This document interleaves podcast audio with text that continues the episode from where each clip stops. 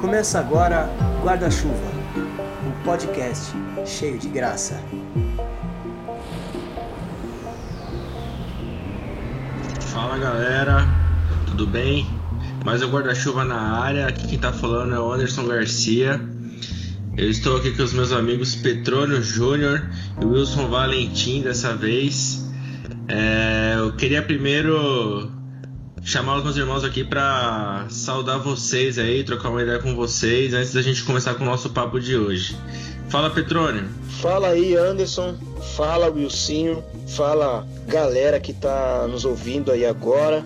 Uh, sejam todos bem-vindos, entre aí embaixo do guarda-chuva e vamos se proteger aí.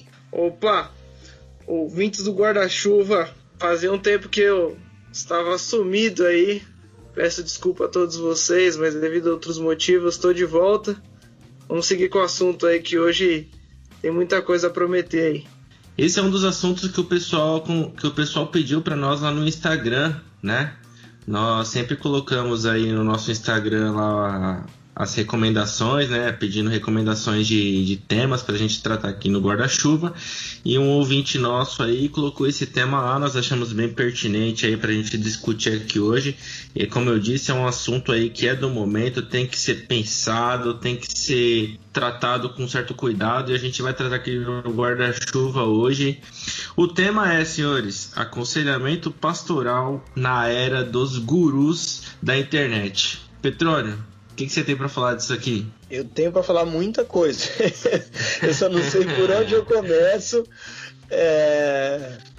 O aconselhamento pastoral na era dos gurus da internet, ele se tornou cada vez mais desafiador. Ele, me referindo ao aconselhamento pastoral, né?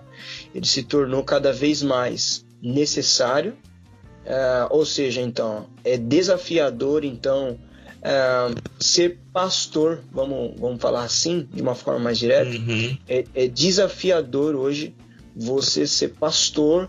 Uh, vamos tentar fechar mais o, o, alvo do aconselhamento, pensando no, no público talvez jovens, que são aqueles que têm mais contato com a internet, não se torna certo. cada vez mais desafiador para o pastor é, que trata diretamente com os jovens é, nessa era onde a juventude sofre tanta influência da internet, recebe tanta informação da internet e que às vezes essas informações, esses ensinos, essas doutrinas, essas figuras, essas influências, elas não são tão saudáveis. E aí acaba que sobra para o pastor é, claro, sempre tem que sobrar de fato, pastor. Esse é o trabalho dele, de fato. É ensinar, é cuidar, é estar tá ali acompanhando. Senão fica fácil. Pastorear.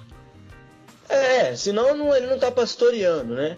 Mas já que a gente está fazendo de fato essa, essa, esse enfrentamento, né?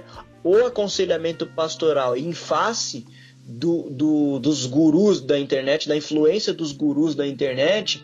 Então, para fechar aqui a minha fala e passar a bola para o Ilcinho, eu acho então que o aconselhamento pastoral ele se torna muito mais urgente e necessário. Eu acho que a gente precisa fundamentar muito bem, trabalhar muito bem o que seria o aconselhamento pastoral. E aí o resto eu vou falando no meio do caminho. E, e uh, pegando esse gancho aí do, do petróleo, né, o grande problema é que assim, a internet na realidade você fala o que você quiser, na hora que você quiser, para todos ouvirem. E a, a, dificuldade do pastor é justamente, além de orientar uh, a igreja é, biblicamente, ele também precisa ter o cuidado de orientar os irmãos, de orientar as ovelhas, os membros da igreja, com aquilo que eles estão ouvindo hoje, né? A quem eles devem ouvir. Né? Então é uma dificuldade muito grande, porque além do que você ensina, você precisa ter o cuidado de estar ali sempre falando e podando o, aquilo que ele ouve, né? Sem saber do, do que, que a pessoa gosta de ouvir. Né? Ela está lá no uhum. domingo na igreja sentada ouvindo o sermão conversa com você no final do culto, mas você não sabe o que ele ouviu a semana inteira. É, então é um grande problema aí para o pastor saber lidar, como podar, como aconselhar sobre o que ouvir, né?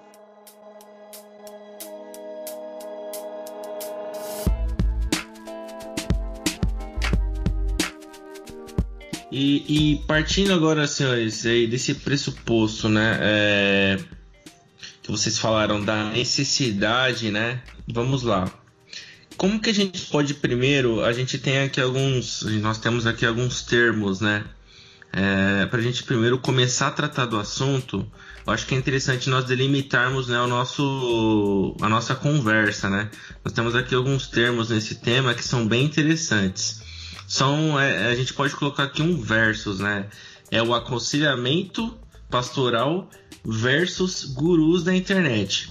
Quem, o que é o aconselhamento pastoral?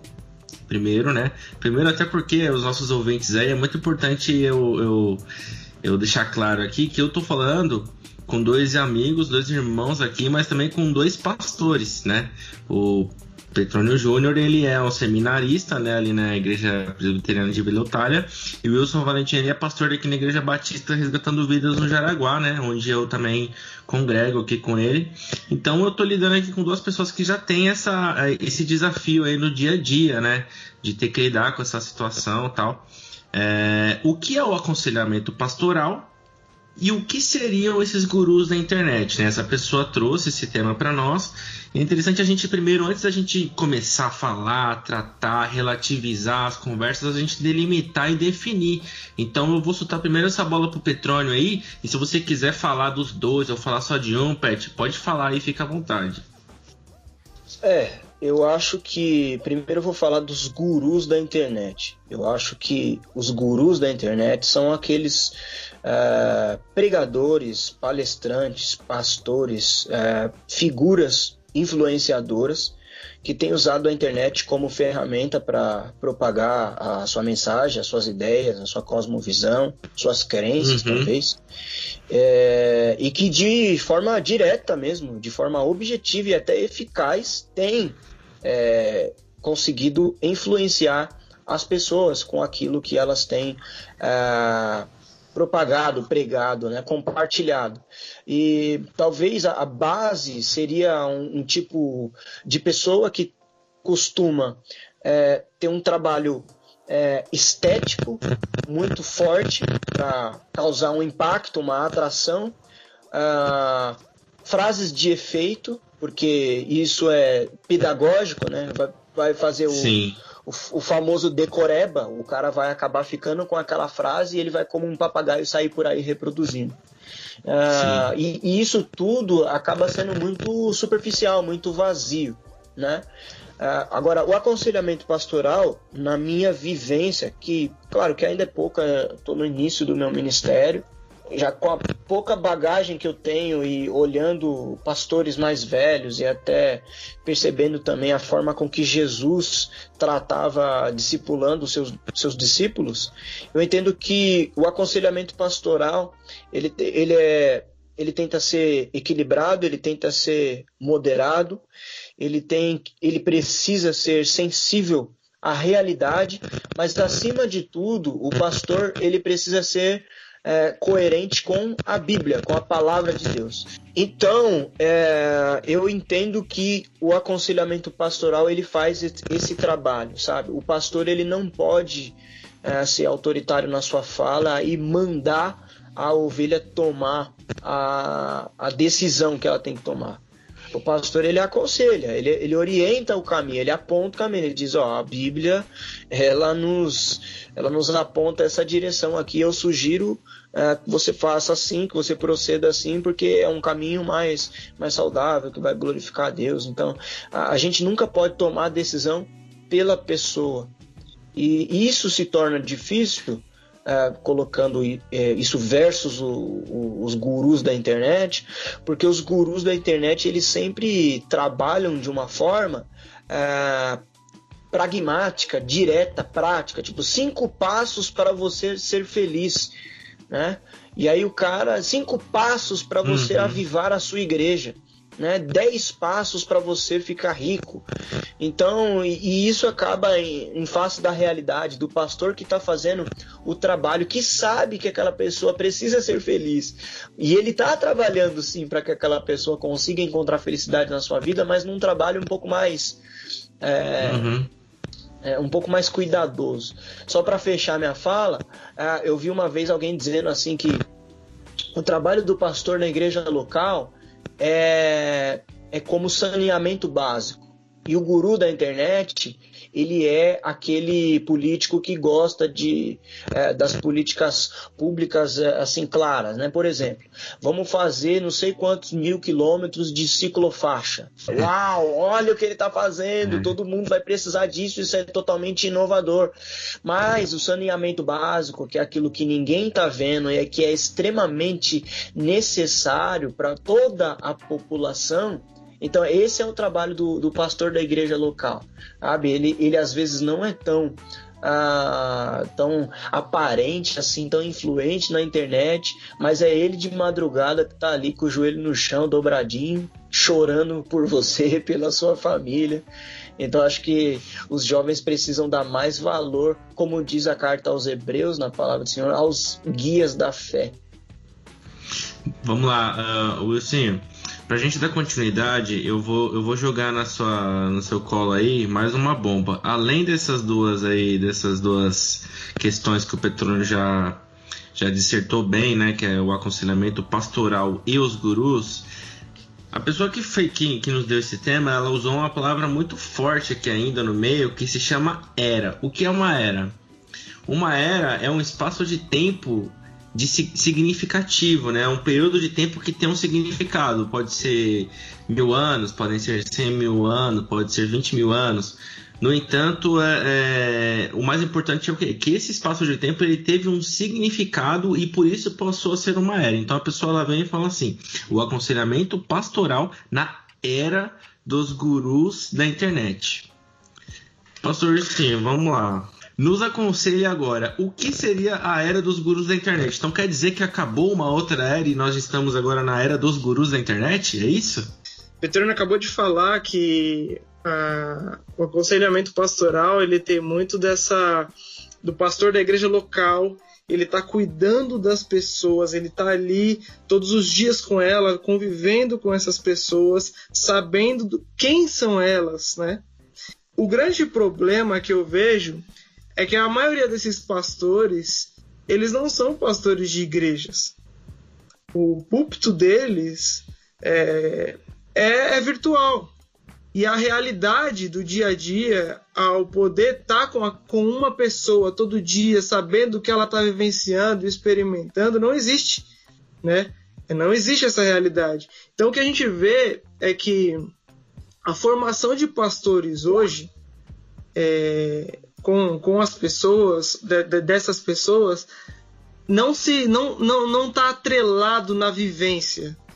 A experiência é, do dia a dia é muito defasada, né?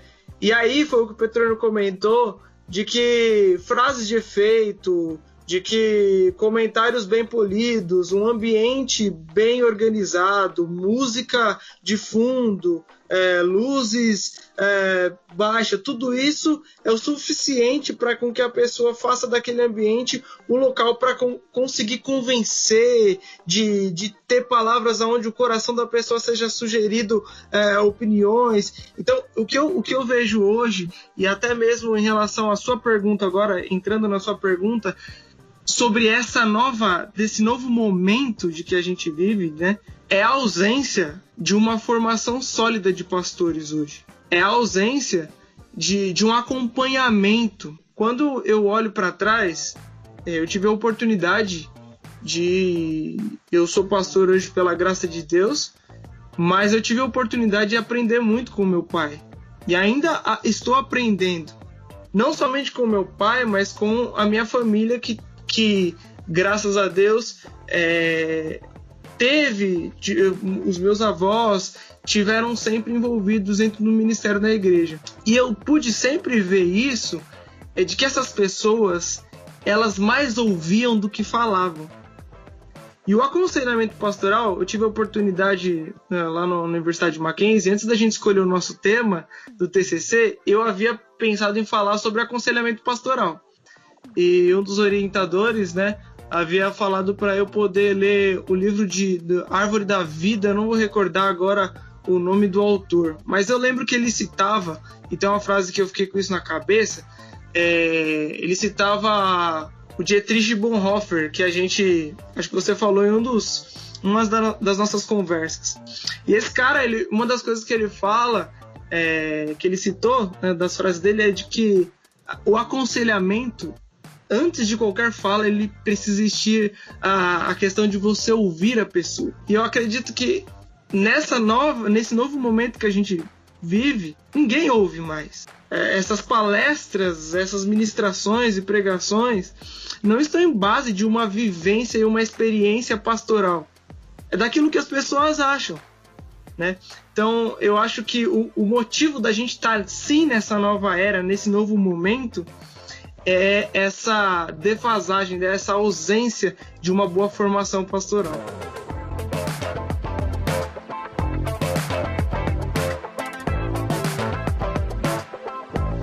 para fechar essa, essa fase da nossa conversa, é, vale agora que eu, eu queria falar rapidinho também alguma coisa. Ouvindo vocês falando, eu, eu consegui aqui montar um raciocínio, né? Pensando nessa questão é, desses gurus que eles estão ali nos seus palcos, né, na, debaixo do seu jogo de luzes, pensando no conselho pastoral como um serviço essencial que o Petrônio aí comentou, né, é, na questão ele exemplificou acho que muito bem ali, né, o saneamento básico, né, salva vidas, mas ao mesmo tempo ele é um serviço que ninguém quer pôr a mão, né, é um serviço que é sujo, né? É um serviço difícil. E, e eu, vendo isso tudo que vocês estão falando, o tema que o ouvinte propôs aí, eu refleti aqui um pouco e eu encontrei dois exemplos na história que a gente consegue achar esses caras. O primeiro exemplo para mim, não sei se vocês vão concordar, eu encontro na filosofia. Eu lembro dos sofistas, não sei se vocês lembram dos sofistas. Esses caras eles não tinham compromisso com a verdade, né? Esses caras eles tinham compromisso com o quê? Eles tinham compromisso com o convencimento. Eles vinham com um argumento, vinham com uma boa fala, vinham com uma ótima retórica, né? E, e, e essa técnica deles é, muitas vezes convencia e persuadia, né? Persuadir os outros a acreditarem nas verdades que eles propunham ali em público, né? Muitas vezes por dinheiro, outras vezes por mérito próprio, por glória, por poder, enfim. E o segundo exemplo que eu lembro quando eu vejo esses caras, esses ditos gurus da internet, é, é uma, uma aula que eu me lembro até hoje, que foi é, com o nosso professor Silas de História na Universidade Mackenzie, é, ele falando sobre o início do século XX. No início do século XX, é, ele, ele ilustrou muito bem para nós como, a, como o mundo estava. O mundo estava em aparente paz, uma paz armada, todo mundo, todos os países estavam armados, vindo das guerras anteriores ao século XX, mas uma aparente paz repúblicas foram é, é, proclamadas, independências foram ao longo, ao longo dos séculos passados aí, independências foram proclamadas também e países, repúblicas foram fundados, né, ali com todo aquele poder e tal. E aí se começou a ter uma paz mundial e o humanismo começou a tomar muita força, um antropocentrismo grande, né? O homem ele passava a ser a medida de todas as coisas. De repente, até os teólogos começaram a se tornar mais liberais. Eu lembro que o professor citou bem isso. Os teólogos passaram a ser mais liberais no início do século XX. Até que eles passaram a ver o que? O que um homem era capaz de fazer com o outro. Eles viram a Primeira Guerra Mundial. Né? Eles passaram a ver atrocidades, destruição em massa, milhões de pessoas morrendo, uh, armas químicas tal. Mas antes disso, a gente tinha um período, sim, de pessoas que, de, de pregadores, de teólogos, de gurus que eles tinham ali uma retórica muito boa, uma palavra muito boa que chamava as pessoas e trazia as pessoas para si e colocava o homem no centro de todas as coisas, como se o homem fosse a solução de todas as coisas. O que eu vejo hoje muito de semelhante nisso é que o, essa era dos gurus da internet, eu posso estar errado, por favor me corrijam os dois. É eu vejo que nessa era dos gurus da internet, o homem passa a ser o centro de tudo. Ele passa a ser inclusive o centro da existência de Deus. Ele começa a ser, nessa, na, nesse discurso dos gurus da internet, o, a razão do agir de Deus. E a teologia começa a ficar defasada. E aí haja pastor, e aí haja conselho para lidar com essas mentiras, né? E vamos passar para o nosso próximo passo.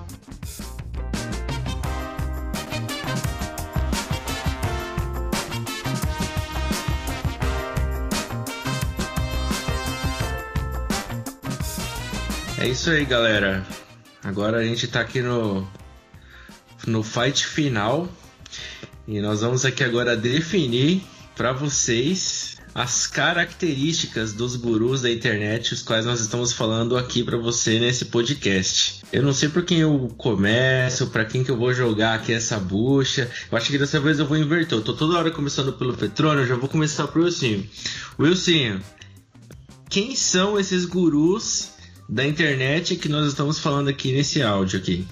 Bom, acho que é interessante, antes a gente começar a falar quem são, é a gente entender é, como que isso começa, né? É, se a gente for olhar um tempo atrás, a gente tinha algo muito claro, e acho que até hoje, que é a questão da teologia da, da prosperidade, né? Então, se, se a gente for olhar uma questão, uma questão de progressão, a gente vê, a gente, nós podemos ver que a teologia da prosperidade aparentemente parece que caiu um pouco de moda e aí vai surgindo algo novo. A gente entende que esse algo novo agora é, é isso que a gente tem, interpreta como é, a teologia coaching, né, a gente pode se dizer, e hoje é, tem sido falado muito dessa forma. E o grande problema da, dessa teologia coaching né, é que ela desconsidera um ponto muito importante da teologia, que é a, te, a depravação total. Né?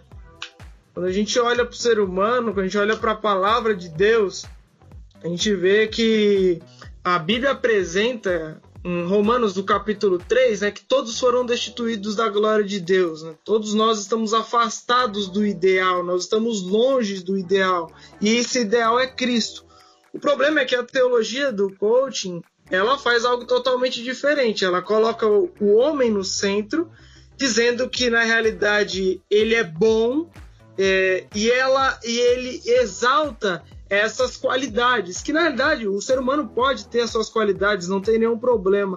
O grande problema é quando se é colocado isso em evidência. E aí quando eu olho para Paulo, isso é muito interessante porque Paulo ele ah, em Gálatas do capítulo 2, ele vai dizer o seguinte, olha, eu fui crucificado com Cristo e já não vivo mais eu.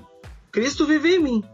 Né? O que ele está apresentando nesse momento é que o Paulo precisa ser crucificado. A natureza caída, a queda, a natureza, o Wilsinho, o Petrônio em si, essa, essa natureza, ela não tem que ser evidenciada. Né? Agora ele apresenta a vida de Cristo. E acredito que nesse momento o inverso totalmente é a teologia do coaching faz. Ela potencializa o ser humano, massageando o ego da, da, da pessoa, dizendo que na realidade ela é o centro. É, então, eu acho que esse é o grande problema aí que a gente vai ter e que a gente consegue identificar. Olhando para uma, uma pregação, para uma palestra, é, para qualquer ministração, você vai identificar isso de forma muito clara, que na realidade o foco da pregação, daquela pregação é o homem é poder trabalhar nele e, e, evidenciar aquilo que talvez ele esteja se sentindo mal, talvez eu não estou bem comigo mesmo, e jamais dizer que o erro tem em você, cara. Realmente você precisa mudar. Há um ponto em você que está errado e você precisa olhar para trás, você precisa rever esses conceitos. Então, dificilmente a teologia do coaching vai apontar para o homem e dizer assim: você está errado. Vamos lá então. Se é, pelo, pela sua resposta aí, a gente já tem então algumas, algumas ideias para a gente tratar aqui. Eu já vou também já devolver para o Petrônio aí. É, primeira coisa, primeira conclusão que a gente pode chegar aqui então é que esses gurus da internet a gente pode já se referir a eles como os teólogos do coach, certo? Uh, uma, outra, uma outra coisa muito interessante aqui que, que você falou, que você citou, eu acho que até a gente pode tratar isso num outro podcast no futuro, é, sobre a teologia da prosperidade. Né? Então pode-se dizer que ela respira sob aparelhos, certo? E que, e que há uma, uma nova demanda ou eu estou errado, eu não sei.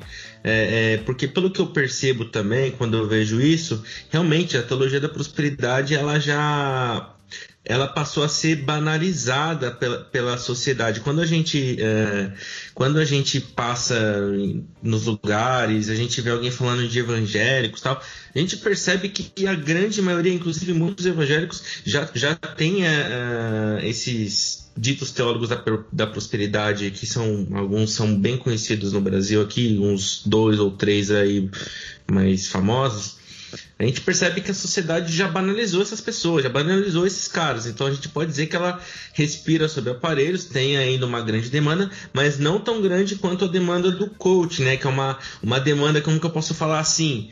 É, é uma galera mais uma galera mais esperta, uma galera mais filosófica, um povo talvez um pouco mais versado no conhecimento, que já frequentou de repente aí a, a, cadeira, não estou falando que é específico só desse povo, mas uma grande maioria assim que já frequentou ali as cadeiras das universidades, né? E, e tem um e tem uma busca particular, particularmente parecida, né? Então a gente pode é, falar que tem uma nova demanda, eu não sei se você ia complementar alguma coisa antes de eu passar para o Petrônio. É, na realidade, é, a gente consegue enxergar uma mesma estrutura, só uma nova roupagem, né? Ah, não sei se vocês conseguem ver da mesma forma que eu, se o Petrônio também consegue ver da mesma forma, mas eu consigo enxergar da mesma forma o homem sendo enfatizado, né? Só que agora de uma forma diferente, sendo apresentado, colocando novas propostas, né? É, então eu vejo que é a mesma estrutura com, somente com uma nova roupagem. Entendi, é mais do mesmo. Uh, Petrone, então vamos lá. Partindo de todos esses pressupostos, é, você também vai colocar para nós aí, né, quem são esses gurus da internet na sua interpretação, na sua percepção. E eu já vou te já fazer mais uma pergunta já, né, a gente continuar com a nossa caminhada aqui. O que, é, o que provocou essa demanda dos gurus da internet? O que, que você acha que, que trouxe esses caras para o cenário atual e está colocando eles no pedestal e está até meio que tirando a, a turma da prosperidade do, do jogo aí um pouco? Vamos lá, vou tentar sintetizar as ideias aqui, porque enquanto vocês estavam falando, eu fui pensando várias coisas. Eu vou tentar organizar aqui na minha cabeça para falar é, de forma clara. Mas só primeiro um, um comentário é, para que as pessoas não interpretem mal a gente. É, o nosso problema não está com a, com a luz baixa, com a parede preta. É, esse não é o nosso problema aqui. A gente citou isso como sendo uh, um perfil que esse, esse, esse tipo de, de sujeito aí prefere se apossar para usar isso como é, como ferramenta de comunicação. Mas a problematização aqui não é se, se parede preta é, é, faz bem para a igreja, se luz baixa faz bem para a igreja, não é isso que a gente está tá discutindo aqui. Só para deixar claro, porque talvez alguém possa achar que a gente está fazendo uma crítica a, a essa estética dentro de, de um salão de culto, por exemplo. Mas eu queria citar aqui, por exemplo, um versículo que é 2 Coríntios capítulo 10, versículos 4 e 5, quando você citou uh, os sofistas. Paulo fala dos sofismas, que são as ideias dos sofistas, né? Então, 2 Coríntios capítulo 10, versículo 4 e 5 diz assim: Porque as armas da nossa milícia não são carnais, e sim poderosas em Deus para destruir fortalezas, anulando nós sofismos e toda altivez que se levanta contra o conhecimento de Deus, e levando cativo todo pensamento à obediência de Cristo. Esse é o papel do pastor levar cativo uh, todo pensamento à obediência de Cristo. Eu acho que se a gente tivesse que fazer uma substituição do termo aconselhamento pastoral, eu sou a favor do acompanhamento pastoral. Mais do que você levar alguém para o gabinete, sentar meia hora e conversar com essa pessoa e encerrar com uma oração, eu acho que nós precisamos ter um trabalho muito mais relacional, eh, de forma intencional com as pessoas, de acompanhar, é, de trabalhar junto com elas, de entender de fato os anseios, as dores, as esperanças dessa, dessas pessoas, é, porque esse foi o modelo que Cristo fez com os discípulos. Ele convidou os caras para caminhar com eles e no dia a dia é, Jesus ia tratando com ele das feridas. Então, mais do que a gente trancar dentro de uma sala e, e, ficar ali batendo um papo meia hora e terminar com uma oração e dizer que aquilo foi um aconselhamento pastoral, a gente precisa, como pastores, como líderes, é ter, ter o desejo e ter como uh, uma das bases do nosso trabalho pastoral o acompanhamento pastoral. É estar ali no dia a dia, trabalhando junto, caminhando junto, é, conversando, orando, sim, uh, mas tentar de fato acompanhar de perto. Não é um problema a você tentar responder os anseios dessas pessoas. Ah, o problema é que a gente tem que responder esses anseios. Ah, problema não, né? A questão é que a gente tem que responder esses anseios com respostas bíblicas e não simplesmente com as respostas que elas querem ouvir, mas com as respostas que o Senhor tem para dar para elas em cima desses anseios delas. Uh, então, eu acho que a, a, o problema da formação pastoral hoje, que foi uma fala do Wilson lá atrás, é que falta cosmovisão, falta para os pastores, falta para a liderança e até para o pessoal da igreja mesmo, para os irmãos da igreja, uh, para aqueles que gostam de usar o termo, para os leigos, né? Eu não gosto de usar esse termo, mas é um termo que se usa na academia teológica. É, falta uma, uma visão uh, bíblica sobre a vida. Uh, qual seria essa visão? A visão de que nós somos criaturas de Deus e que essas criaturas caíram e que a redenção e o resgate e a salvação dessas criaturas caídas que somos nós está em Cristo Jesus. Então, o papel do pastor, do acompanhamento pastoral, como eu citei aqui, 2 Coríntios 10, 4 e 5, é levar o coração, o pensamento, a, a vida dessa pessoa a Cristo. Aí você fez uma segunda pergunta, né, Anderson? Que foi. Isso, eu que fiz. Que era mesmo? A, a pergunta foi a seguinte: é, partindo de tudo isso que a gente está falando, você consegue pensar mais ou menos assim, o que provocou essa demanda desses gurus da internet? O que trouxe esses caras para o cenário? Sim, vamos sim, lá, consigo lá, pensar. Eu acho que tem uma coisa também que a gente não está falando. A gente está fechando muito ah, o lance de guru da internet ah, pensando só no, no, pessoal da teologia coach, que é um grande problemão, que é, que é assim, uma, uma grande enfermidade que a gente tem que combater. Mas eu acho também que tem uma outra situação de influência ah, para os nossos jovens, é, que não são só pastores mas tem aí pessoas é, influenciadoras na internet que a gente pode usar também é, esse termo grupo, que o dicionário traz esse, esse termo como é, um líder, né? Que faz um, um, certo tipo de proselitismo, um certo tipo de influência. E aí você pega o Instagram, eu já fiz esse, esse, esse trabalho com os jovens lá da igreja, por exemplo, você pega o Instagram deles e vê as figuras que eles seguem. E aí, involuntariamente é, e diretamente, essas pessoas é que estão influenciando elas. as meninas lá com a questão da maquiagem, da roupa da blogueira, e elas começam a querer falar igual, querer se vestir igual, querer é, e comer no, na mesma hamburgueria que aquela, que aquela influencer está recomendando, e por aí vai. Os meninos querem ter o mesmo cabelo que o, o cara que eles seguem, é, o comprar o tênis igual. Então, de uma certa forma, eles estão sendo fortemente influenciados não só por esses pastores. Então, o pastor, ele também precisa ficar atento a esse tipo de conteúdo da série do Netflix também, que eles estão consumindo e que está indo para o coração deles como verdades e que tem uh, formado eles culturalmente. Então, o que é que aumentou a demanda uh, desse, desses caras?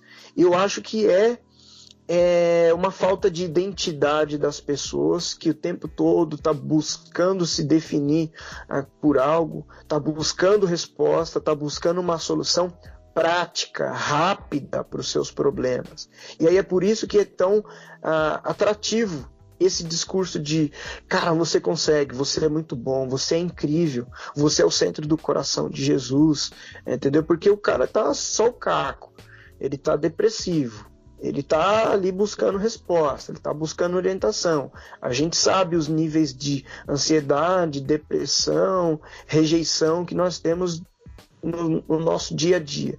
E aí o cara está ali buscando, o coração dele como um pecador já anseia por algo eterno. E aí vem alguém e olha para você e diz: Cara, você consegue o que você quiser, porque você é muito bom. É, o seu corpo é seu, você faz o que você quiser com ele. É, esse tipo de argumento levanta a moral do cara, levanta o ego do sujeito e faz com que esse cara queira realmente, é, um, com unhas e dentes, vencer o mundo então, acho que é isso que fez com que a demanda do trabalho aumentasse, porque em contrapartida a isso tem o que você estava comentando, Anderson, de que a teologia da prosperidade, que é a roupagem antiga desse, desse formato aí, ela já caiu em desuso, ela já virou chacota, já virou é, piadinha, já, já é uma, uma, uma, caricatura zoada, entendeu? Então a gente precisa melhorar a nossa fala, porque ninguém mais vai, uh, vai vir aqui atrás da gente. Então vamos agora. A gente vai pedir sim para eles dar dinheiro para a gente, a gente vai pedir sim para. A gente vai conseguir sim influenciar eles, manobrar eles só que agora a gente vai mexer com, com o ego deles, com o coração deles. Então, nada mais é, no final das contas, encerrando minha fala, do que o grande problema da idolatria. O que moveu esses gurus irem em direção a essas pessoas e estarem influenciando essas pessoas, nada mais é do que a idolatria. É ser uh, figura importante influente que de alguma forma está arrecadando seguidores, aqui no termo seguidor, tanto de rede social quanto no sentido de poder de influência mesmo, está conseguindo manobrar, influenciar, isso nada mais é do que inflar o ego do cara.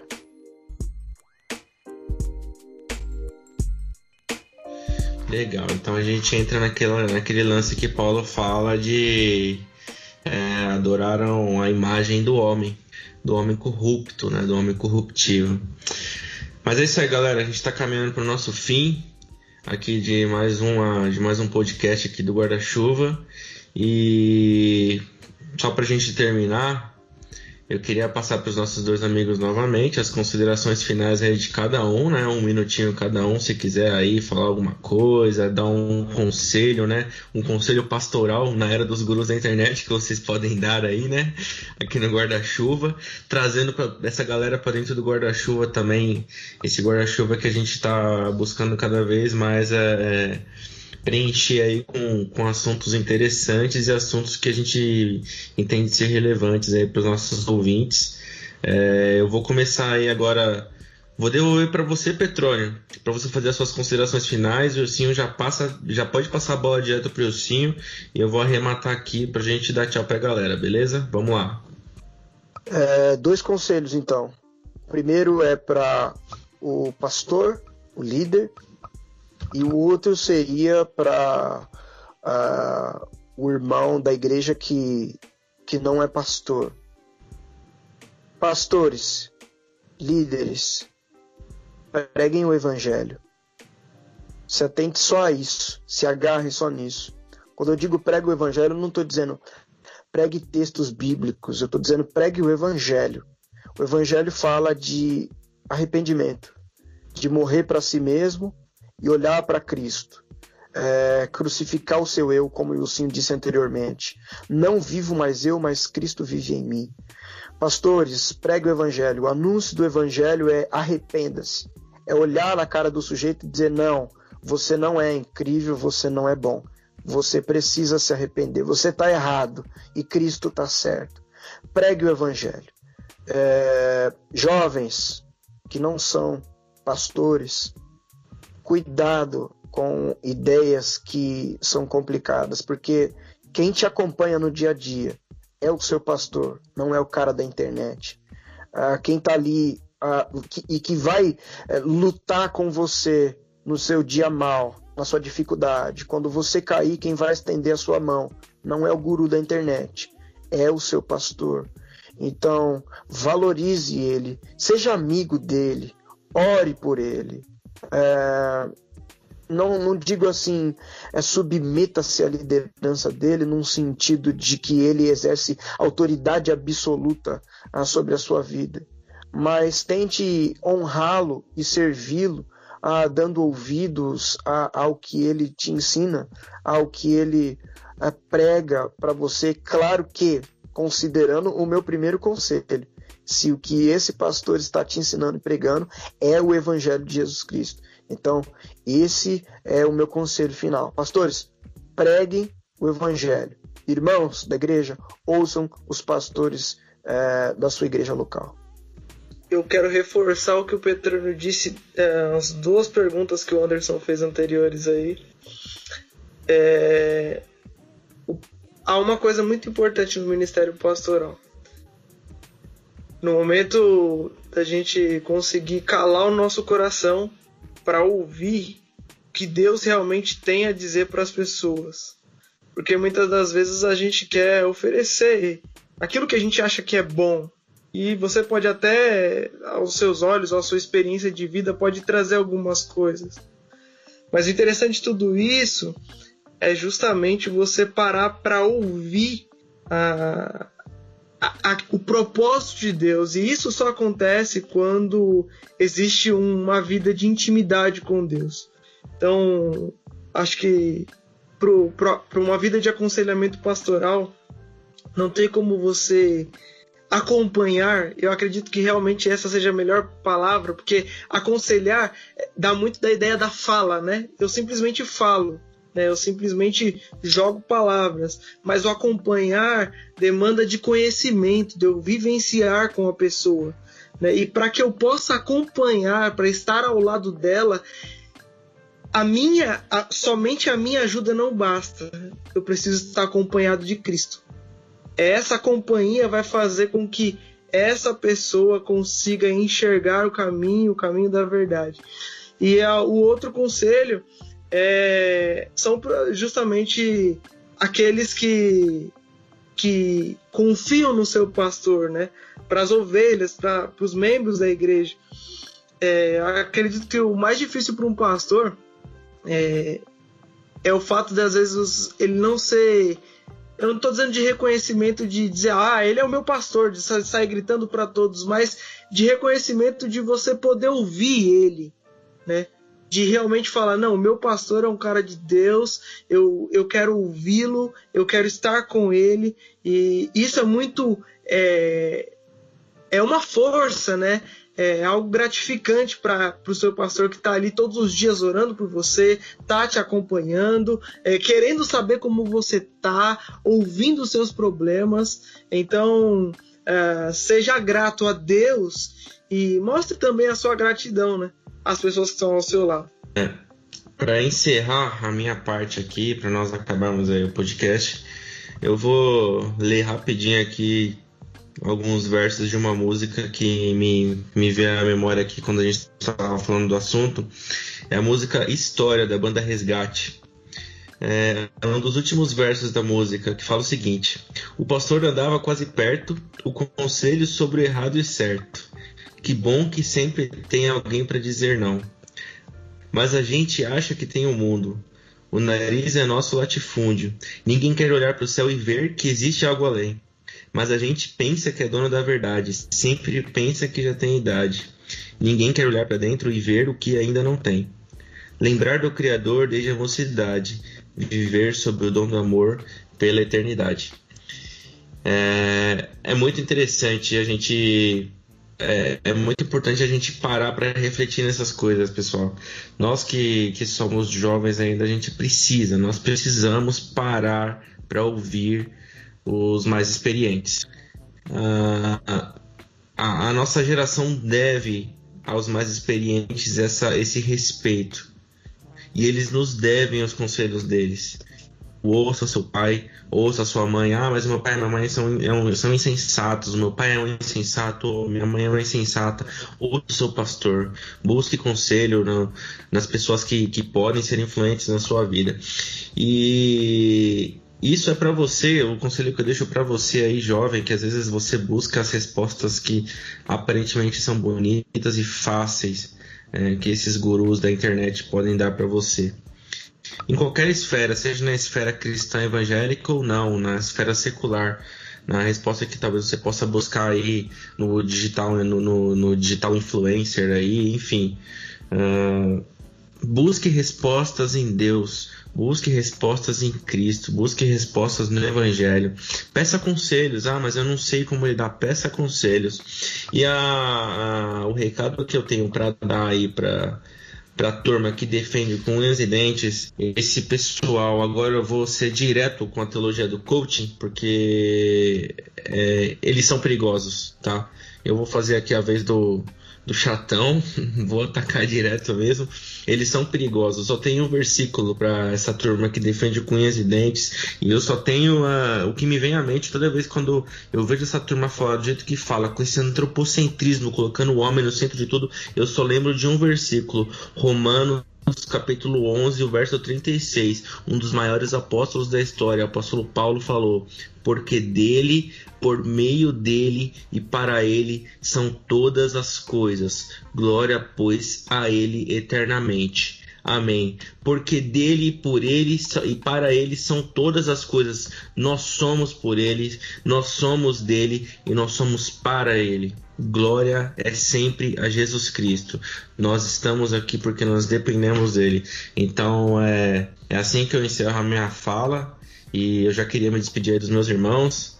É, me despedir de vocês aí. Continuem ouvindo a gente. Se você não assinou ainda o nosso podcast, assina aí no, na sua plataforma aí de, de streaming aí, de áudio, no Deezer, no Spotify, onde você estiver ouvindo a gente aí no Apple Music, né? Eu não tenho um iPhone, mas eu acho que é Apple Music. Continue ouvindo a gente, compartilha nosso conteúdo lá no Instagram. A gente sempre está colocando lá um conteúdo novo, as nossas reflexões. E eu vou já me despedir dos meus irmãos aí. Beleza? Falou, Petrônio. Falou, Derso, falou, Wilson, um grande abraço a todos, que Deus nos abençoe e nos ajude. Falou, Wilson. Falou, irmão, falou, Pet, até a próxima. Até a próxima, galera. Até mais. Tchau, tchau.